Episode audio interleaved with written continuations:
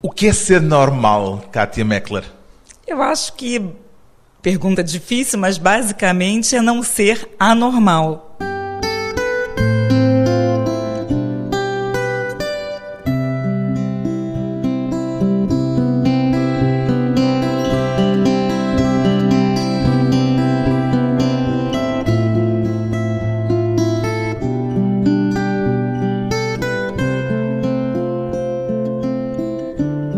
Kátia Meckler, 50 anos, psiquiatra. O que é que distingue um comportamento patológico de uma simples maneira de ser, Kátia Meckler? Sim, todos temos uma maneira muito singular, única de ser. O comportamento patológico, ele se caracteriza por um comportamento justamente, uma maneira muito peculiar, muito exagerada, muitas vezes muito disfuncional. Quer dizer, disfuncional é que causa prejuízo, sofrimento para a própria pessoa ou sofrimento para quem convive com ela. E é nesses casos que se fala num psicopata? É, nesses casos a gente fala, veja só, é da categoria médica, é transtornos da personalidade e do comportamento. Psicopatia não é uma categoria médica estabelecida pela Organização Mundial de Saúde, Associação Médica Americana. Não é. Psicopatia é atualmente uma categoria que foi estabelecida pelo psicólogo canadense Robert Hare, que ele faz uma ele desenvolveu uma escala de avaliação da psicopatia, PCLR, que fala então de critérios que compõem aquele psicopata como todo mundo entende, que é o criminoso. Aquele dos filmes. Dos filmes, criminosos bárbaros, serial killers, essa em série, são crimes mais violentos. Mas, no caso, quando eu falo em psicopatas do cotidiano, é para falar desses transtornos da personalidade, do comportamento, que podem causar também danos, mesmo que não sejam crimes. Já vamos falar dos psicopatas do cotidiano, que são a matéria matéria do livro que veio lançar a Portugal. Uma das suas especialidades, tanto quanto li, é a psiquiatria forense. Quais foram os casos mais pesados que já lhe passaram pela frente, Kátia Meckler? Ah, olha, foram, são mais de 20 anos, né? Então são muitos os casos pesados. Em geral, casos que chocam muito são os crimes cometidos dentro da própria família, são grandes homicídios contra pai, mãe, criança, recém-nascido. Na sua especialidade é chamada a avaliar psicologicamente essas eh, personalidades que estão por trás desses crimes. Sim, nós fazemos então exames no nosso serviço de perícia, né, para avaliação se a pessoa cometeu aquele crime porque ela tinha uma doença mental, um transtorno mental que fosse responsável por aquela atitude dela. Comparando essa sua atividade de psiquiatra forense nos tribunais com a atividade que também desenvolve no consultório, nos casos do dia a dia, Há uma grande diferença, imagino. Uma grande diferença, grande, porque na psiquiatria forense eu lido frequentemente com criminosos. Eu não estou atendendo, tratando, eu estou fazendo avaliação pericial é, deles, eu acho que é perícia aqui também que se fala. E no consultório, não, eu atendo pessoas que eu digo que são gente como a gente. Pessoas com ansiedade, com depressão e que muitas As pessoas que vão ao seu consultório, para já, têm uma grande diferença em relação aos outros, porque são pessoas que vão de livre vontade ao psiquiatra, ao contrário dos casos que encontra em tribunal. É muito bem falado isso, é exatamente isso. As pessoas reconhecem que tem um problema, muitas vezes até muitos são vítimas de pessoas enfim, algozes na vida delas, e isso é, pode ser muito complicado, mas são pessoas que reconhecem que tem um problema e precisam de ajuda. Diria que os casos que recebe no consultório são mais leves do que aqueles que observa nos tribunais. Ah, eu diria que são muito mais leves, é muito mais. O ambiente nem se compara com o dos tribunais. Aquilo a que chama os psicopatas do cotidiano. E agora vamos entrar na questão central do seu livro. Aqueles que são os psicopatas do cotidiano aparecem-lhe no consultório ou quem lá vai são mais essas vítimas de que falava ainda agora? No consultório aparecem mais as vítimas que eu acabei de falar. São pessoas que têm uma situação de dificuldade na vida e que procuram apoio pensando que o problema é delas, mas que a Kátia Meckler acaba por lhes dizer que se calhar não são elas o foco do problema. Muitos, muitos é, sofrem muito porque tem convivências muito difíceis. É claro que em maior e menor nível as pessoas sempre têm os seus próprios problemas, não é que elas não tenham problemas e que não necessitem se tratar. Todo mundo tem dificuldades e problemas, mas muitas vezes essas pessoas não percebem que convivem com uma pessoa que coloca nelas muito sentimento de culpa, de inferioridade, de insuficiência e que, enfim, são muito perturbadoras no convívio. Às vezes é, importante ajudá-las no esclarecimento disso. Pois bem, a psiquiatra brasileira Kátia Meckler é autora de um livro chamado justamente Psicopatas do Cotidiano, que vem acompanhado do subtítulo Como os conhecer, como conviver com eles, como se proteger. Este seu livro pode classificar-se de algum modo como um livro de autoajuda, Kátia Meckler? Não, autoajuda eu não diria exatamente, mas pode ser. No sentido em que propõe às pessoas que reconheçam saibam como conviver e se protejam desses psicopatas do cotidiano. Sim, sem nenhuma proposta de dar fórmulas mágicas ou que fossem assim panfletos estereotipadas. A ideia realmente é ajudar as pessoas a reconhecerem mais essas características perturbadoras e, consequentemente, poderem conviver melhor com quem os rodeia. Então, o que é um psicopata do cotidiano, Kátia Meckler? Psicopata do cotidiano foi um termo que eu cunhei para falar dos transtornos da personalidade e do comportamento. É uma designação que não aparece naquela Bíblia da psiquiatria que é o DSM, o Manual de Diagnóstico e Estatística de Transtornos Mentais, editado pela Associação Americana de Psiquiatria. Não está lá? Não aparece. Eu resgatei esse nome, essa categoria, de um trabalho feito por um psiquiatra alemão chamado Kurt Schneider, na década de 30. Ele fez um brilhante livro chamado Personalidades Psicopáticas, onde eram descritas todas essas anormalidades, perturbações da saúde mental, né, da, que, enfim, elas causavam muito sofrimento para a própria pessoa ou faziam sofrer as pessoas que as rodeavam.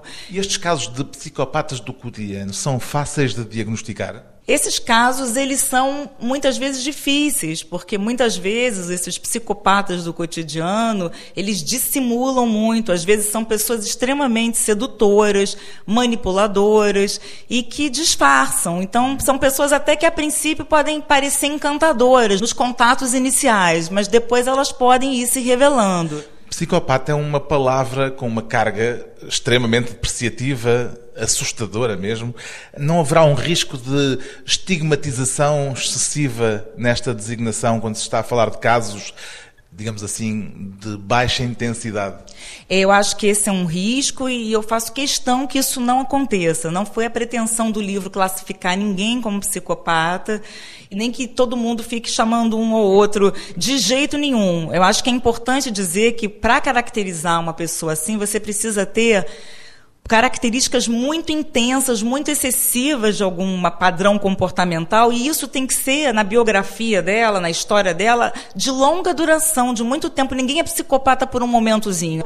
E veja só, o termo aí que eu resgatei do psicopata é só para deslocar a ideia de que o psicopata é só aquele que comete crimes bárbaros e cruéis. Muitas vezes pessoas com outros transtornos. Estes são casos que não vão parar ao, ao, tribunal e, portanto, não estão previstos no Código Civil. Não, não, não estão previstos. E muitas dessas psicopatias que eu vou descrevendo no livro do cotidiano, eles causam muito sofrimento Muitas vezes, pessoas, por exemplo, muito egocêntricas, estão sempre desqualificando o outro para poder se enaltecer, se promover. Às vezes são pessoas que detonam a autoestima alheia, e isso não é tipificado na lei como crime, mas é um, é um dano muito grande. Psicopatas do cotidiano serão aquelas pessoas a que por vezes também se chama pessoas tóxicas?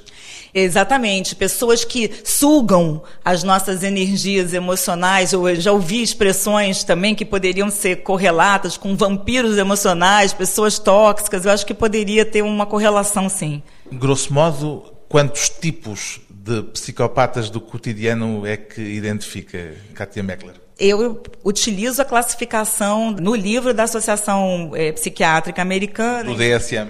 Do DSM-5. E tem dez tipos de transtornos específicos da personalidade, que são esses que são descritos de maneira muito leve, com exemplos de personagens de filmes, seriados o tempo todo. Já vamos ver um por um quais são eles. Depois de um breve intervalo, voltamos com a psiquiatra brasileira Kátia Meckler, autora do livro Psicopatas do Cotidiano, e a distinção entre temperamento e caráter.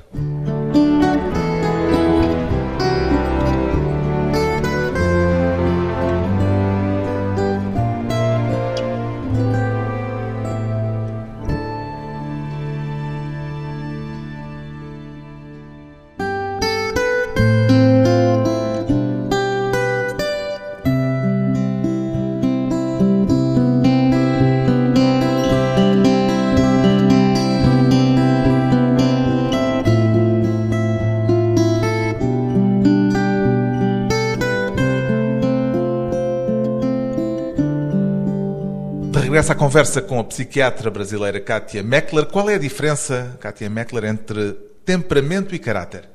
Veja, o, o, temperamento e o caráter, eles formam exatamente o conjunto, é a nossa personalidade.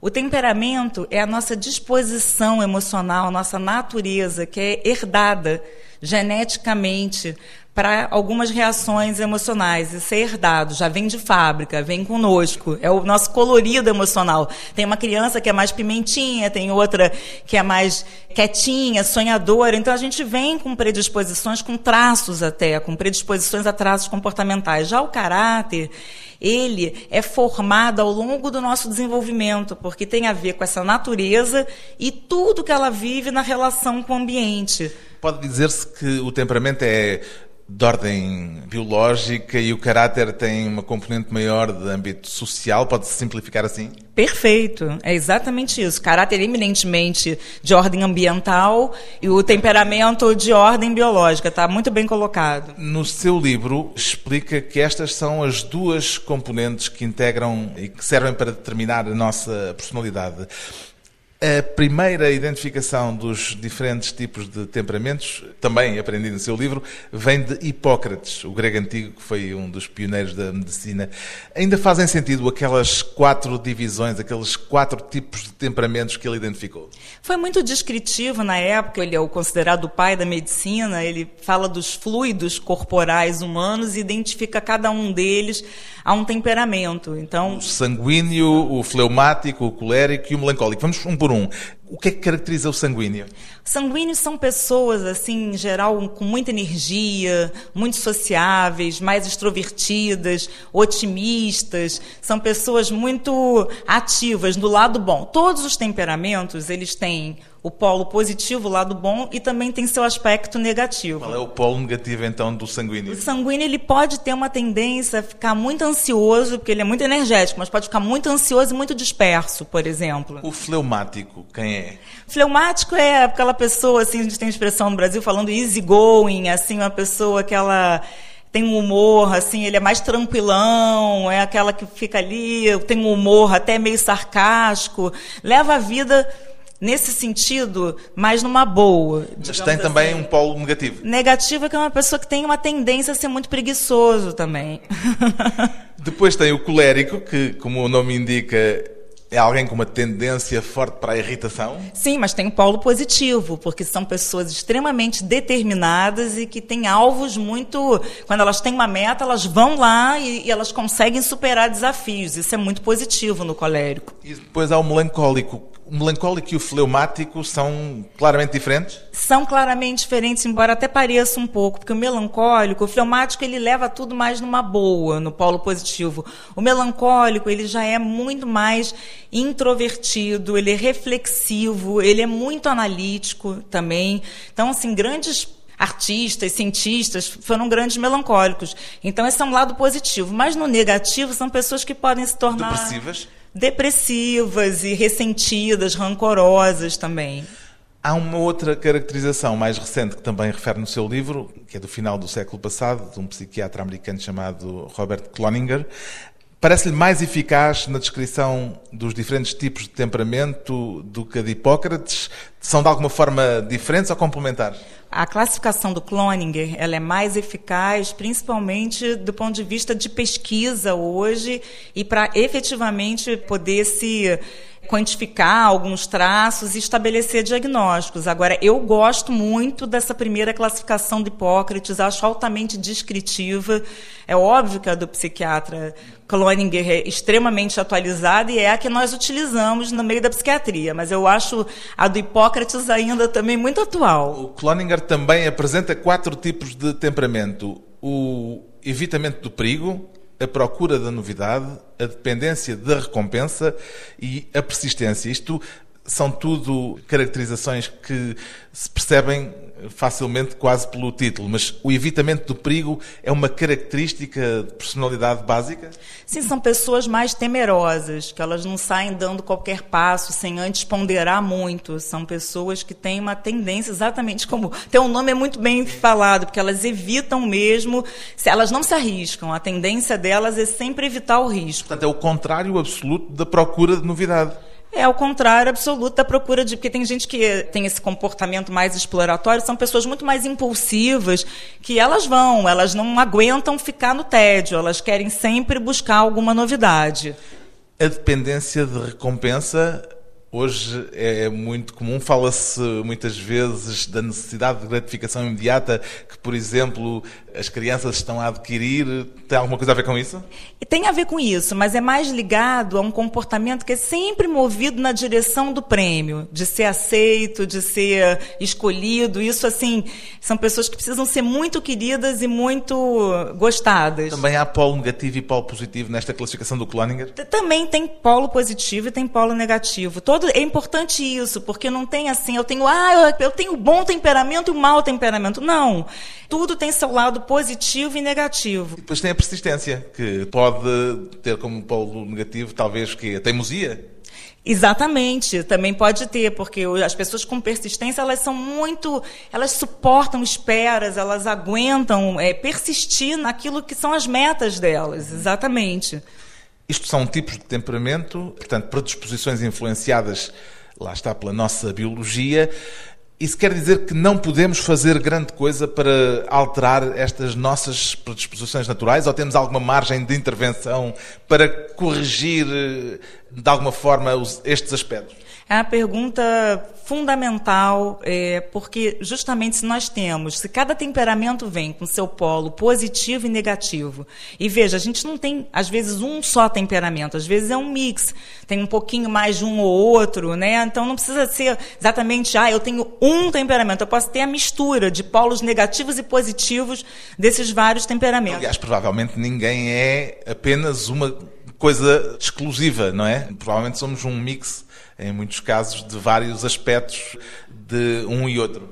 Perfeito. Então, nesse sentido, eu acho que faz todo sentido a sua pergunta, porque dependendo dos estímulos que o ser humano, né, que uma criança, um adolescente, ele vai viver, ele pode ser mais estimulado no positivo do temperamento e não no negativo, porque todos podem ser estimulados para aquilo que tem de melhor da sua natureza. E aí entra também o aspecto do caráter que vai influenciar num sentido ou no outro. Quais são os fatores eh, centrais do caráter que identifica?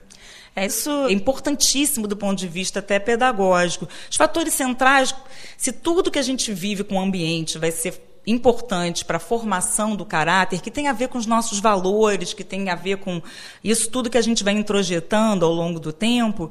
Então, naturalmente, o ambiente em casa, família, né, tudo isso é muito importante. A escola, os amigos, Todas essas relações, elas são de fundamental importância para o desenvolvimento do caráter. E os tipos de caráter que temos? No seu livro identifica três grandes áreas, aliás, com nomes um bocadinho mais complicados, digamos assim, a autodirectividade, o cooperativismo e a autotranscendência. Vamos lá trocar isto por miúdos. É, esse foi definido, esses três tipos, também pelo Robert Cloninger, é o psiquiatra americano, né? Ele definiu.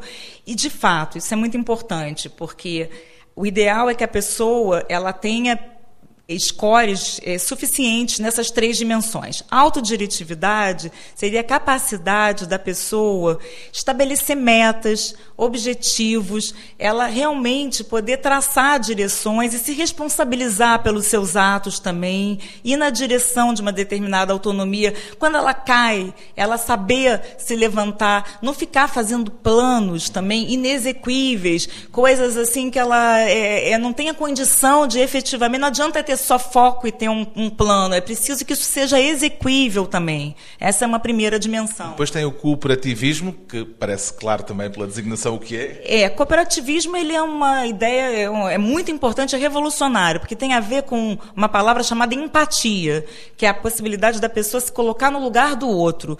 Isso tem muito a ver, então, com a sociabilidade, com a cooperação, com viver em comunidade, porque tem a ver com solidariedade também, porque eu entendo como o outro está e, de alguma maneira, eu vou ter atitudes agregadoras, eu vou procurar viver pelo bem comum em comunidade. E este tipo de caráter com um nome mais difícil de apreender à primeira, autotranscendência, é o quê?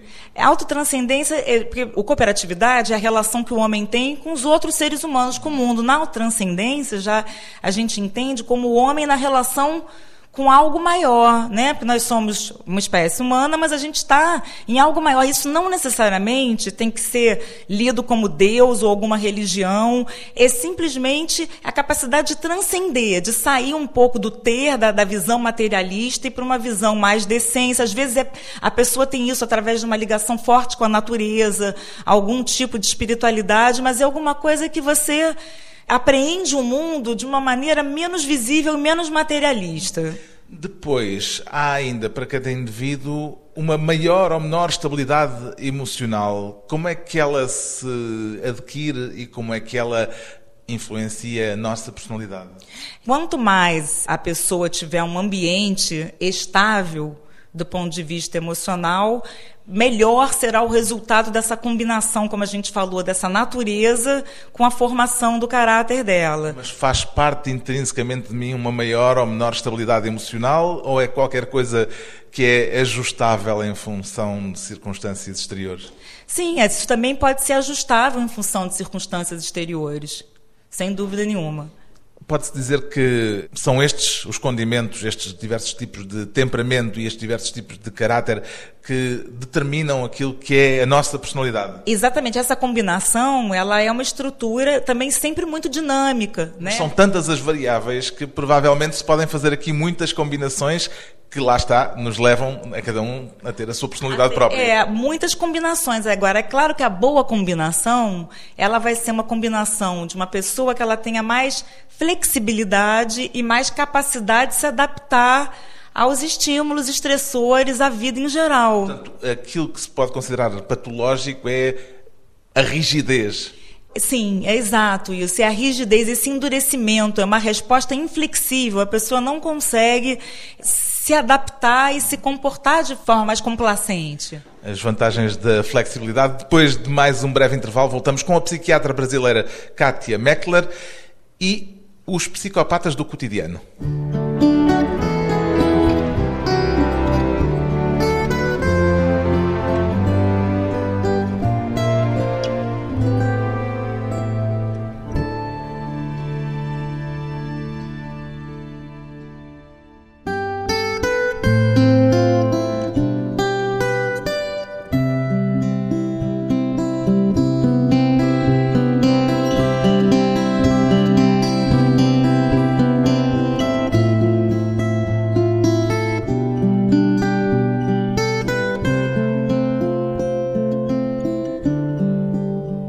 Convidada hoje para a conversa pessoal e transmissível a autora do livro Psicopatas do Cotidiano, a psiquiatra brasileira Kátia Meckler.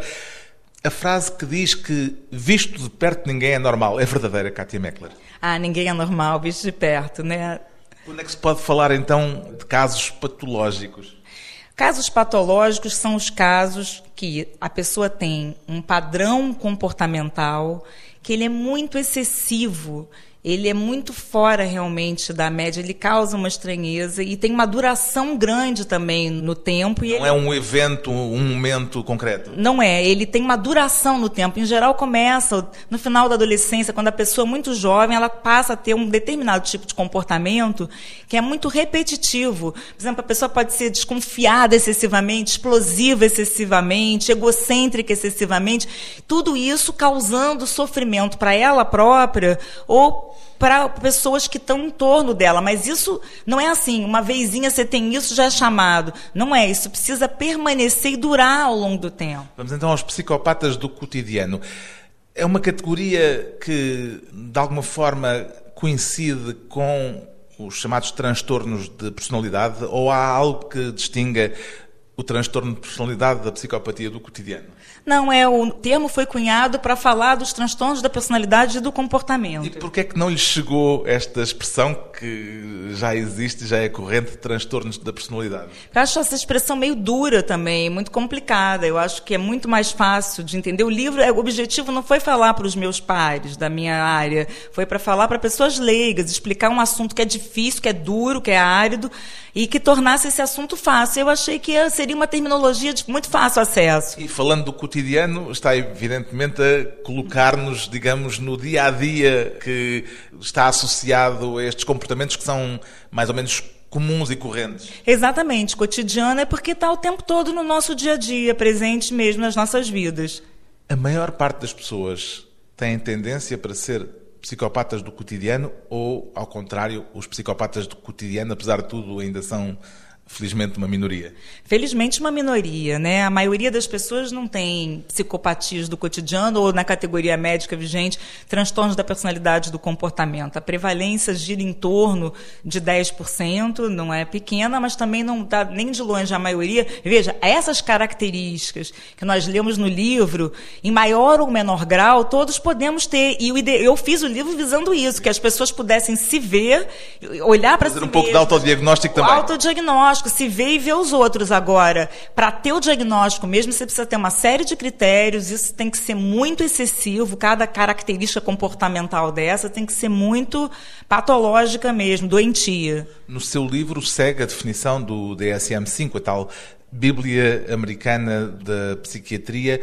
Quais são as, os principais traços de personalidade que podem tornar alguém um psicopata do cotidiano? O DSM-5 ele coloca três grupos, porque são dez transtornos específicos da personalidade, do comportamento, e tem três grupos chamados grupo A, grupo B, grupo C. O grupo A é o que tem o esquizoide, o esquizotípico e o paranoide. O que é que os define? Esse grupo são de pessoas com traços muito acentuados aí no caso, né, de isolamento. O esquizoide, por exemplo, é aquela pessoa que tem uma tendência a ter aversão por outras pessoas, ele fica mais isoladão, não gosta muito de contato íntimo com ninguém. O esquizotípico já são pessoas assim muito excêntricas, até na forma de se vestir, de, da visualização delas, às vezes que tem sensações muito de paranormalidade, de muitas coisas insensitivas também. E os paranoides são pessoas, às vezes, até se tornam perigosos, porque são pessoas extremamente desconfiadas, que acham sempre que tem alguma trama contra elas.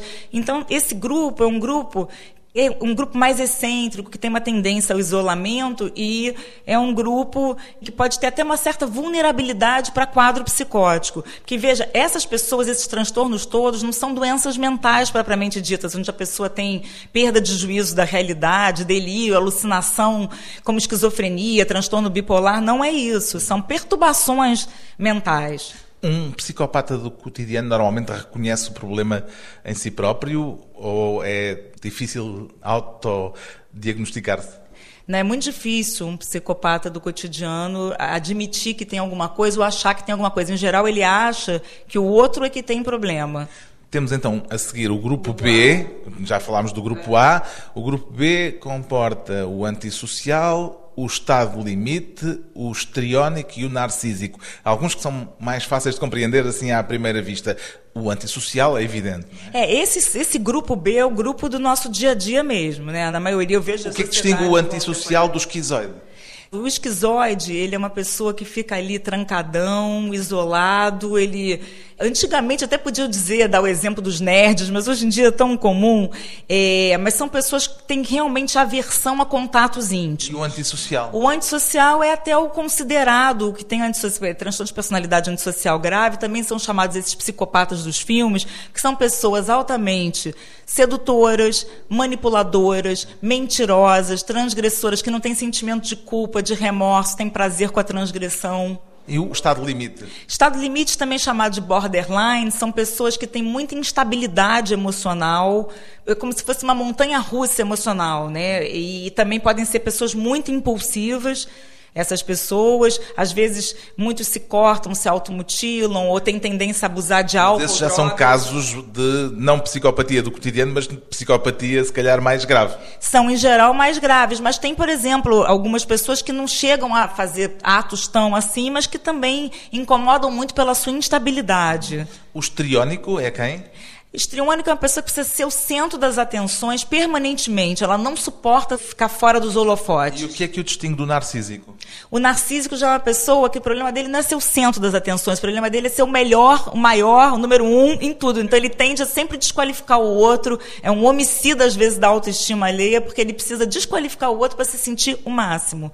Pode-se dizer que este é dos casos talvez mais frequentes de uh, psicopata do cotidiano? É, sempre que alguém me fala, ah, eu vi alguém, é sempre na maioria dos comentários ou e-mails que eu recebo, as pessoas falam muito do tipo narcisista, que incomoda muito. Porque será mais frequente ou porque é mais visível? Acho que é visível, incomoda muito e acho que é, não, não é mais frequente estatisticamente do que os outros. Mas acho que é muito perturbador, ainda mais em meio corporativo hoje. Não há quem não fale de um chefe narcisista no meu consultório.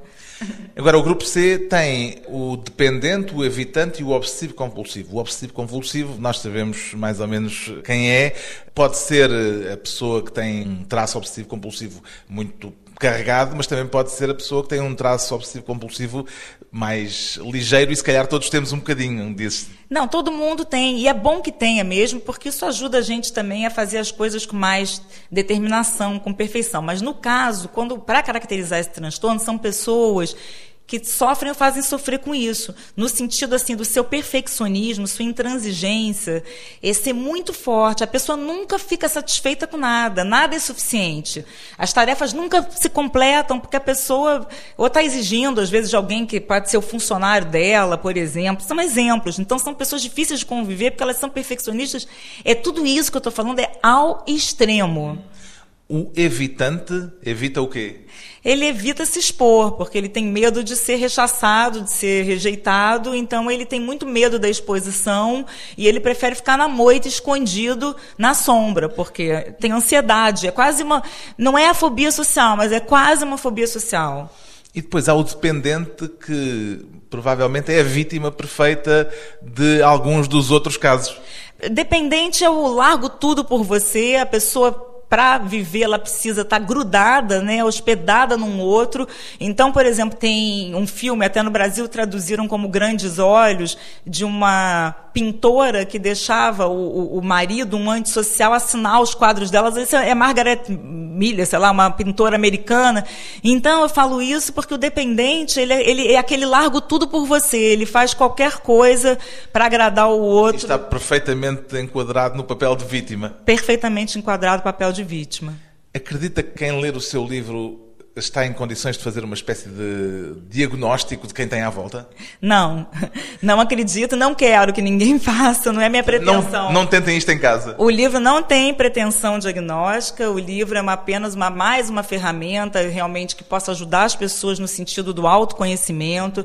Eu acho que através do livro é uma grande caracterologia, uma tipologia humana que está descrita aí. Então as pessoas podem se olhar e podem olhar características à sua volta. Diagnóstico, não não se corre um risco de um excesso de psicologização nas relações se se olhar para essas relações através desta lente com muita intensidade? Meu objetivo não é esse. O objetivo realmente é melhorar o convívio e diminuir o sofrimento e fazer com que pessoas possam se proteger, se blindar de situações às vezes muito perturbadoras, de longo prazo. Então o objetivo não é psicologizar nem complicar, é simplificar mas há e esse ajudar. risco. Há o risco, mas eu estou defendendo a ideia de que a gente não transforma essa leitura nessa periculosidade. As classificações psiquiátricas têm vindo a ser alteradas eh, com uma grande frequência. Em que medida é que há um fator subjetivo nisto tudo, limitando assim o caráter científico desta grelha de análise, Kátia Meckler? É uma ótima pergunta, porque realmente as classificações elas mudam o tempo todo, porque a psiquiatria, ao contrário de outras especialidades médicas, a gente lida com uma propedêutica e mesmo os instrumentos diagnósticos, eles não são tão objetivos. A gente não faz exame de sangue para sair detectando qual o transtorno da personalidade que tem.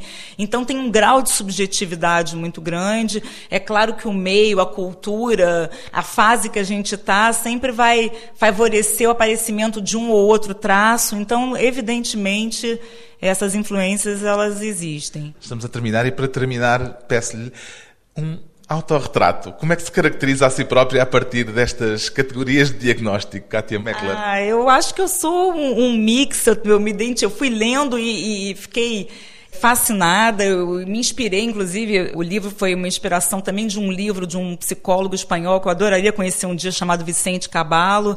Ele fala do manual dos transtornos da personalidade, é um livro grande para técnicos, mas tem descrições incríveis, e eu fui me identificando e fui mudando alguns padrões e, e vendo pessoas em torno de mim.